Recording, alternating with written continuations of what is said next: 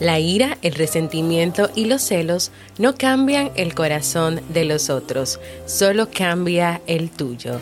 Shannon L. Alder. ¿Quieres mejorar tu calidad de vida y la de los tuyos? ¿Cómo te sentirías si pudieras alcanzar eso que te has propuesto? ¿Y si te das cuenta de todo el potencial que tienes para lograrlo?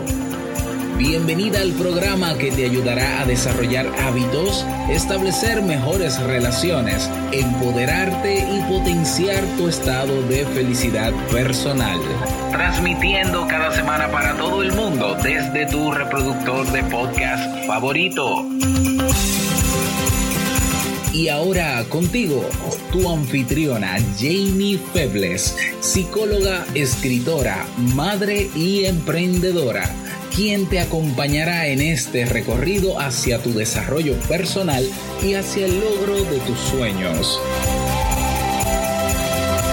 Esto es Vivir en Armonía.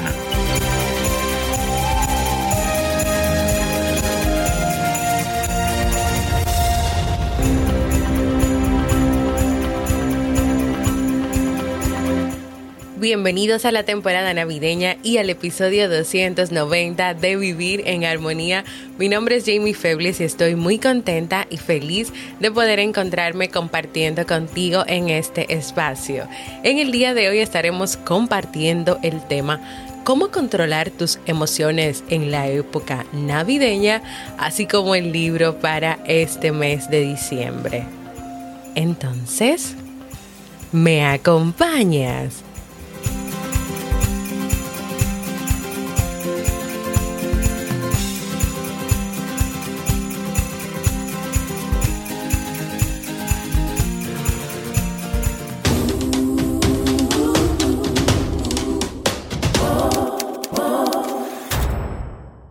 Bienvenida y bienvenido a Vivir en Armonía, un podcast que siempre tienes la oportunidad de escuchar cuando quieras, donde quieras y en la plataforma de podcast de tu preferencia. Yo muy feliz de encontrarme nuevamente compartiendo contigo en este espacio.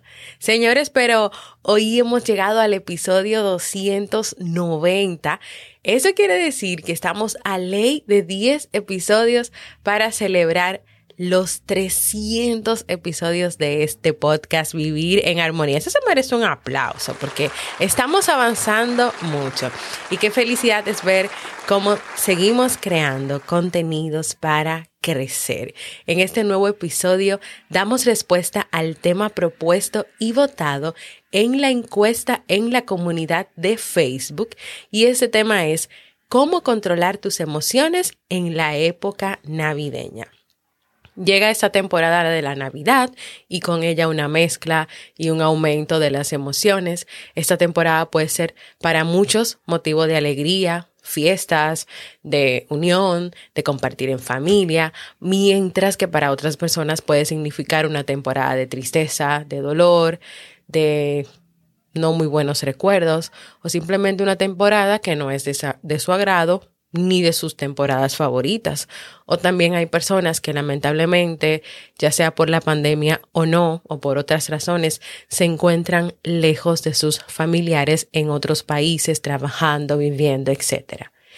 Y ninguna de las posturas de estar muy feliz en la Navidad o estar triste o no disfrutarla como otras personas lo hacen, indica que alguien está bien o que alguien está mal, o que una es mejor y que otra es peor. Simplemente cada persona decide cómo vivir esta etapa, cómo disfruta esta etapa. Y aquí entra el respeto por la posición o la decisión de cómo tú o las personas que te rodean viven este tiempo. Que si hemos escuchado frases como que qué aburrido eres o qué aburrida eres tú en esta etapa de la Navidad, tú debes estar alegre, brincando, debes vestirte así, decorar tu casa, poner siempre un arbolito de acuerdo a las tendencias, comportarte de tal manera. Hay que tener cuidado con eso. Yo creo que por ahí también a veces comienzan a generarse esos sentimientos y esas emociones de estoy cansada, triste, no quiero compartir con nadie, no quiero que nadie venga a mi casa, no quiero que pase nada. Claro que ahora vamos a tener muchísimo más cuidado y tal vez las celebraciones no sean iguales por lo del COVID-19, pero comenzar esta temporada ya con la presión de que tú tienes que cumplir ciertos estándares, pues yo te voy a decir algo, no hay estándares. No hay estándares, no hay una lista perfecta de cosas que tú tienes que hacer para que esta sea la mejor temporada de tu vida. Este tiempo de las navidades o la temporada navideña es un tiempo de tu vida que tú la vas a vivir como tú decidas vivirla y que no está mal o bien, como tú decidas vivirla mientras eso te haga sentir bien a ti o te haga sentir tranquilo o tranquila. Hay que tener siempre presente que todas las personas tienen la libertad de elegir cómo vivir los momentos y que nadie tiene que hacer las cosas como otros los lo deseen y también que el que la hagan diferentes no significa que la estén haciendo mal. Esta temporada puede ser un gran huracán de emociones, como les dije anteriormente, por distintas razones, desde que puedes tener recuerdos tristes, hayas perdido un familiar, te encuentres lejos de tu familia, de tus amigos. Y este año como que todas las emociones se han intensificado un poquito más con lo que se está viviendo con esta pandemia. Así que sí, yo creo que este tema de verdad que la persona que lo propuso fue muy, muy acertada al hacerlo, porque ahora hay más cosas que trabajarse a uno mismo, más eh, hay que tener más presente esas emociones y saber cómo gestionarlas, cómo vivirlas, cómo experimentarlas. Yo creo que más que controlar, porque no sé si tal vez ese controlar quiere decir como que dormirlas, hacerlas callar y silenciarlas. Es tener una relación distinta con las emociones que puedes estar experimentando, no solo por la temporada que es, sino también por lo retante que ha sido este año. Entonces, yo te recomendaría lo siguiente. Número uno, revisa tus expectativas y adáctalas a tu realidad. Las expectativas son todas aquellas cosas que tú quieres y que tú deseas. Reflexiona sobre lo que tú estás queriendo y deseando en este momento. Y si esas cosas que estás queriendo y deseando son reales, son palpables y no escapan de tu control. Por ejemplo, si tú estás deseando con todas tus fuerzas que la pandemia desaparezca del mundo, así como que tú cerraste los ojos y los abriste y se fue todo y todo volvió a ser como era antes, esta expectativa no es real. Por lo tanto, cuando tú veas que no se cumpla y que no se va a cumplir de esa manera, tú estarás muy triste o frustrado frustrado o puedes hasta caer en una depresión. Recuerda que en la vida hay cosas que están en tu control y otras que escapan de tu control. Y esta del COVID-19 es una de esas que escapa de tu control. También te diría que revises las expectativas que tienes con relación a las reuniones y los encuentros con amigos y familiares. ¿Son muy altas esas expectativas? ¿Crees que las cosas podrán ser igual que otros años?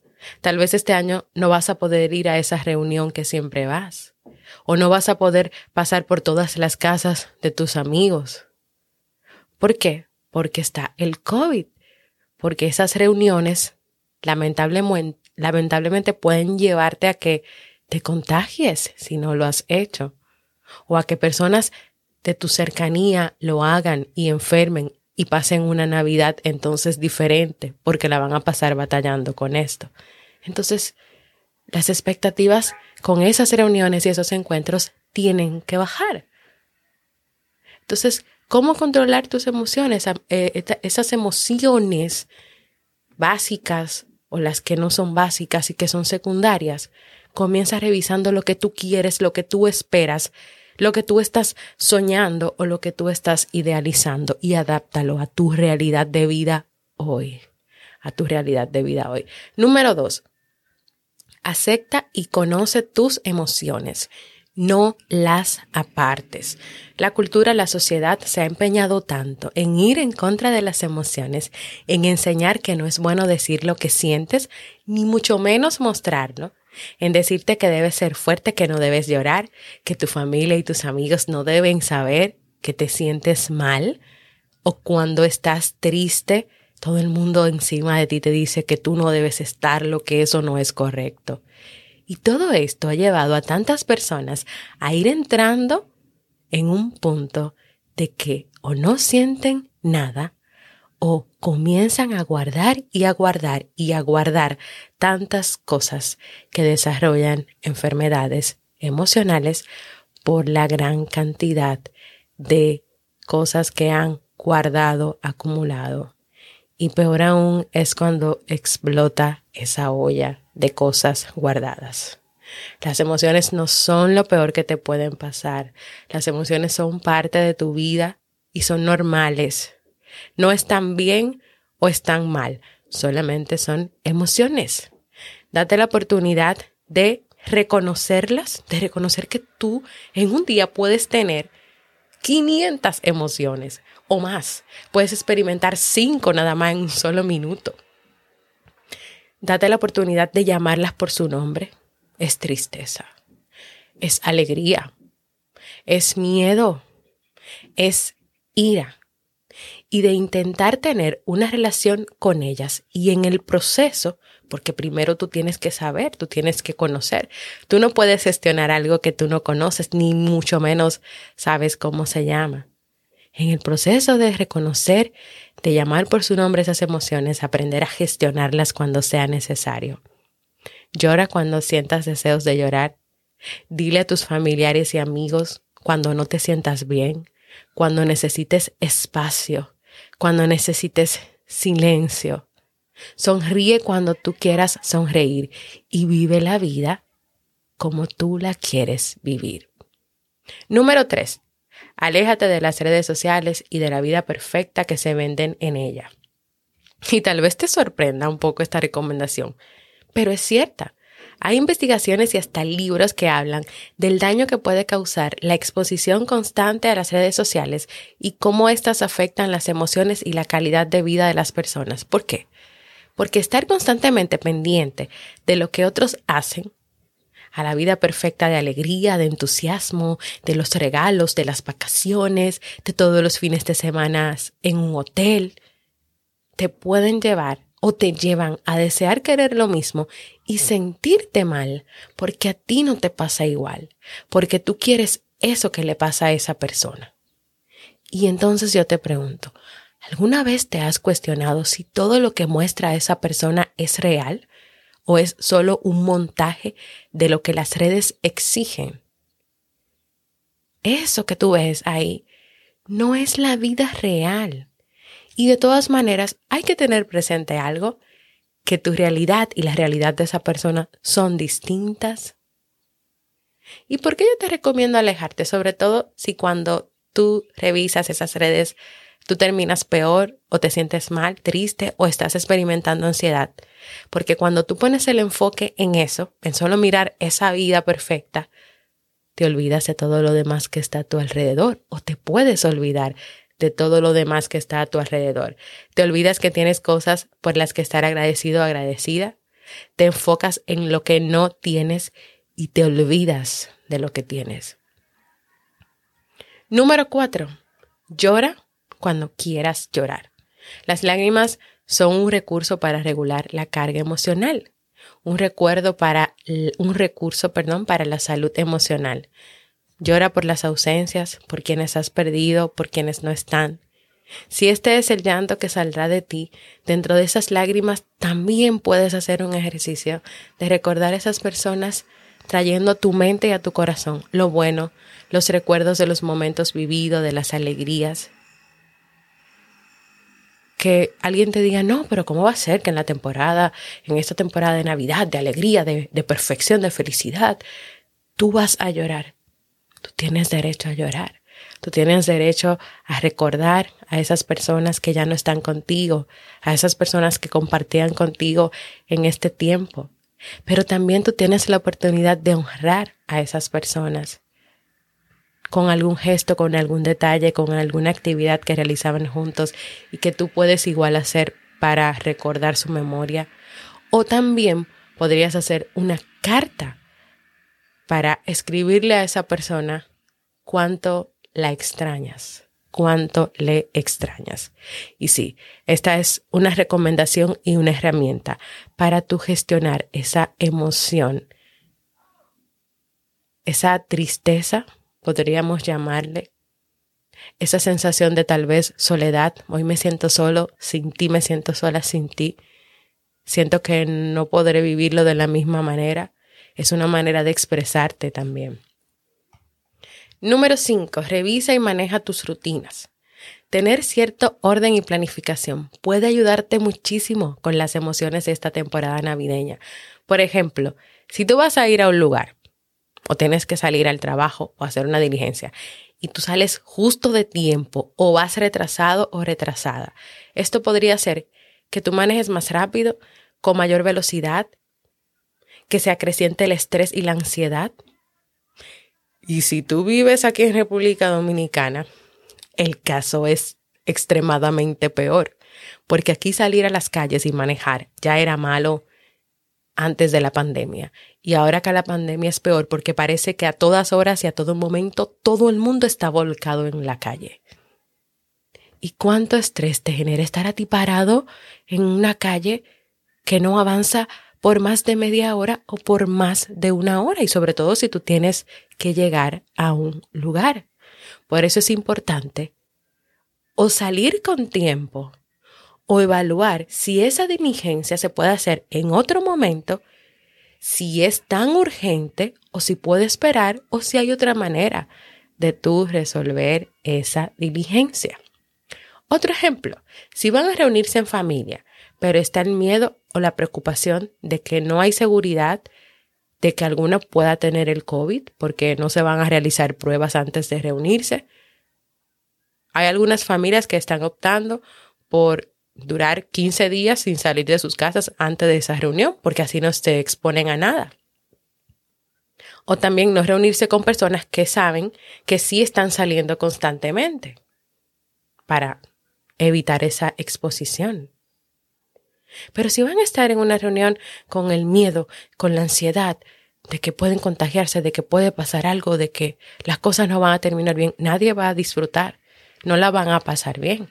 Entonces, busquen la manera de ver cómo logran hacer que o esto se dé de esa manera que ustedes lo quieren hacer o buscar otras alternativas. Y fíjate que estas herramientas o estas recomendaciones que te estoy dando para gestionar tus emociones están relacionadas con tu tomar acción, con tu tomar acción en aspectos de tu vida, con tu tomar acción de tus rutinas, de tus decisiones, con tu dejarte, dejarte llevar por tus emociones en el sentido de vivir, experimentar, para que a partir de ese conocimiento que tú tengas de esas emociones, tú sepas lo que tienes que hacer.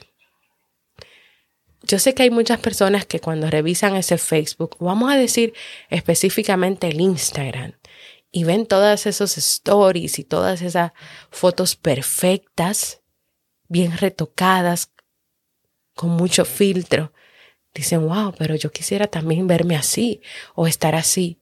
Y estoy seguro que cuando salen de ese Instagram, si es que salen en algún momento, hay una sensación de ansiedad, de vacío. Y eso comienza a trabajarte. Entonces hay que identificar, este es el proceso de, de las emociones, de tú conocerlas, identificar qué es eso que te hace sentir de esa manera que no te gusta y qué tú puedes hacer para evitarlo. Porque es que tú no tienes que exponerte a lo que no te gusta. Tú no tienes que exponerte a las redes sociales y a mirar todo lo que tú miras ahí. Ahora, si tú tienes cuentas específicas y sigues a personas que lo que hacen es que te motivan, que te inspiran, que te hacen sentir bien, no que te hacen sentir mal con lo que tú haces, con lo que tú haces o cómo es tu vida, sino que te enseñan, que te, que te orientan, bueno, pues es diferente. Pero revisa de lo que tú haces en tu día a día, en tu rutina, en tu trabajo, con la familia, con los amigos, cuáles son aquellas cosas que no te hacen sentir cómoda o cómodo, que no te hacen sentir bien. En lamentesmaravillosa.com también te recomiendan dos más, dos herramientas más. Número seis, pregúntate, ¿qué es lo peor que puede ocurrir? A veces ocurre que te puedes obsesionar con determinados hechos o situaciones hasta el punto de que te das cabezazos con la pared sin hallar salida. Pensamientos como no voy a ahorrar lo bastante para pagar esa deuda o me, va a entrar el, dinerito que siempre entra en diciembre, por lo menos aquí en el país, el doble sueldo, las bonificaciones, y no voy a poder hacer eso que quería hacer, no voy a poder viajar, no voy a poder comprar esas cosas que quería comprar. Nos va a ir muy mal, nadie va a poder disfrutar de que cada uno solo en su casa, esta va a ser la peor Navidad. Una serie de cosas, de, de, de, de pensamientos y de ideas y esos pensamientos pueden sumirte en un laberinto sin sentido. Entonces, en lugar de tú darle comida a esos pensamientos que van a ir generando emociones, como por ejemplo el miedo, o el paralizarte, o el decir, no, mejor no hago nada, mejor no voy a ningún lugar, mejor me quedo aquí, o pregúntate, ¿qué puede ocurrir si eso pasa? ¿Qué puede ocurrir si este año tú no viajas? ¿Qué puede ocurrir si por primera vez en este año te toca hacer una cena sencilla junto a tu esposo y a tus hijos? ¿Qué puede ocurrir? ¿Qué tan malo? ¿Qué es lo peor que puede ocurrir? Si este año no se va a poder reunir el grupo de 50 personas que siempre se reúnen y que comparten el 24 y que el 25 se levantan todos con la pijama de Navidad puesta, ¿qué es lo peor que puede ocurrir? ¿Qué es lo peor que puede ocurrir con lo que sea que tú estés pensando o te esté dando vueltas en la cabeza? Y mira algo, en vez de enfocarte en el problema que tal vez se genera en tu mente, búscale una solución también. Dale respuesta de qué es lo peor que puede ocurrir, dale respuesta a la pregunta, pero también enfócate en una solución. Puede ser que con relación al ejemplo que di de ahorrar para pagar esa deuda, tú digas, bueno, lo peor que puede ocurrir es que yo no la pueda pagar completa y que solamente puedo abonar una parte o tal vez tenga que vender algo o pedirle ayuda a alguien de la familia y el año que viene, cuando comience a trabajar nuevamente o en el proyecto nuevo que tengo y retome ese dinero, puedo devolver el dinero. Número 7, y ya por último, y no menos importante, encuentra tu propia forma de expresarte. Hay personas que se expresan a través de la escritura, otros dibujan, pintan mandalas, salen a correr.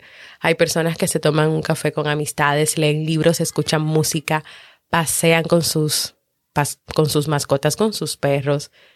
No hay una manera específica única de que tú puedas expresar tus emociones o dejarlas salir o dejarlas fluir.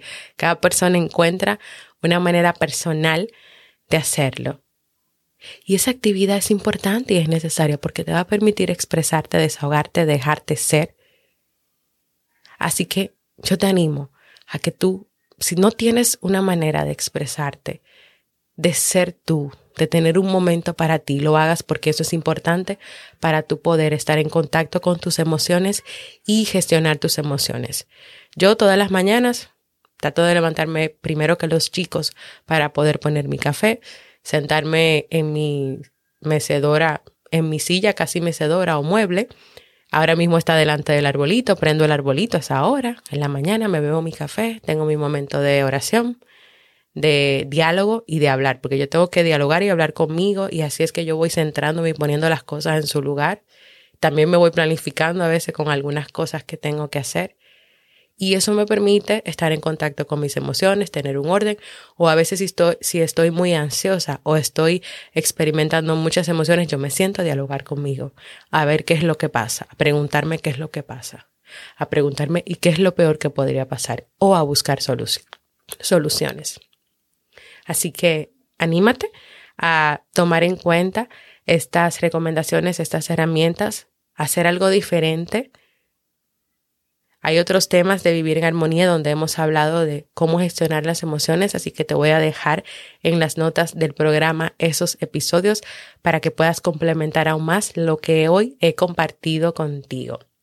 Saben que justo el libro recomendado para este mes de diciembre es sobre las emociones básicas, su importancia en nuestra vida, cómo retomar y aprender de ellas. Así que los animo a que compren el libro de regreso a casa, a que lo lean y en la comunidad de Facebook ya yo estoy compartiendo las notas sobre este libro. Así que vamos a seguir aprendiendo.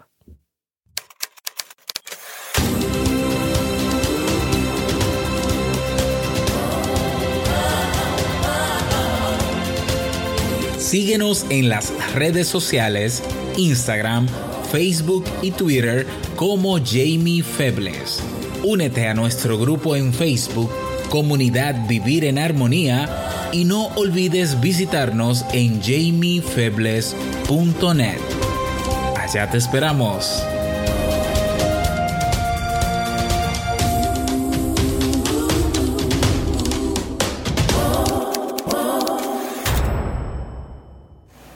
Quiero aprovechar este espacio para enviar un gran abrazo de felicitación de cumpleaños a mi amiga Ángela Raidelis.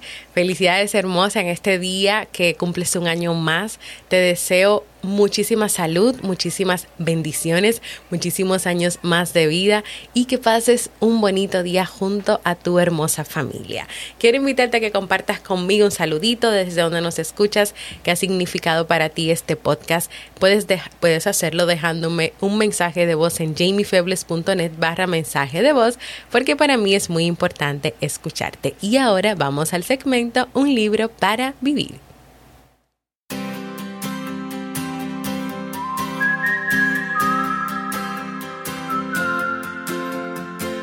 Y el libro para este mes de diciembre es De regreso a casa de Walter Rizzo. En este libro el autor nos habla sobre la importancia de volver a lo natural y saber integrar las emociones biológicas a nuestra vida de manera constructiva. La psicología de la salud ha demostrado que el equilibrio mente-cuerpo es uno de los factores más importantes para crear inmunidad psicológica y física. Para lograr esta armonía no solamente necesitas pensar bien y serenar la mente, sino también integrar adecuadamente tus experiencias afectivas. Lamentablemente la cultura de lo virtual ha creado un mundo artificial que nos aleja de lo esencialmente humano. Estamos tan enfrascados en la rutina mecanizada de lo habitual que hemos desperdiciado una de las mayores fuentes de conocimiento que es la emoción biológica. Me acompañas en esta última aventura del año 2020 a encontrar ese equilibrio, esa armonía, esa inmunidad psicológica y física para tener una mejor calidad de vida.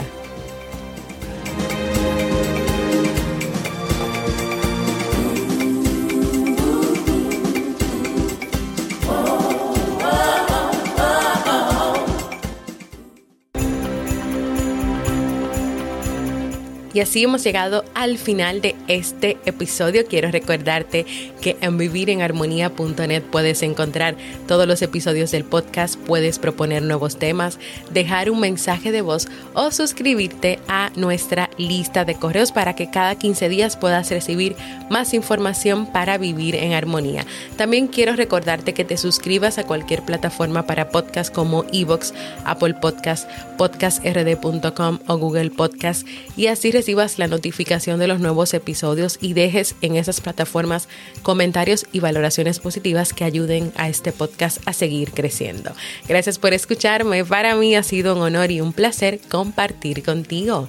Nos escuchamos en un próximo episodio de Vivir en Armonía.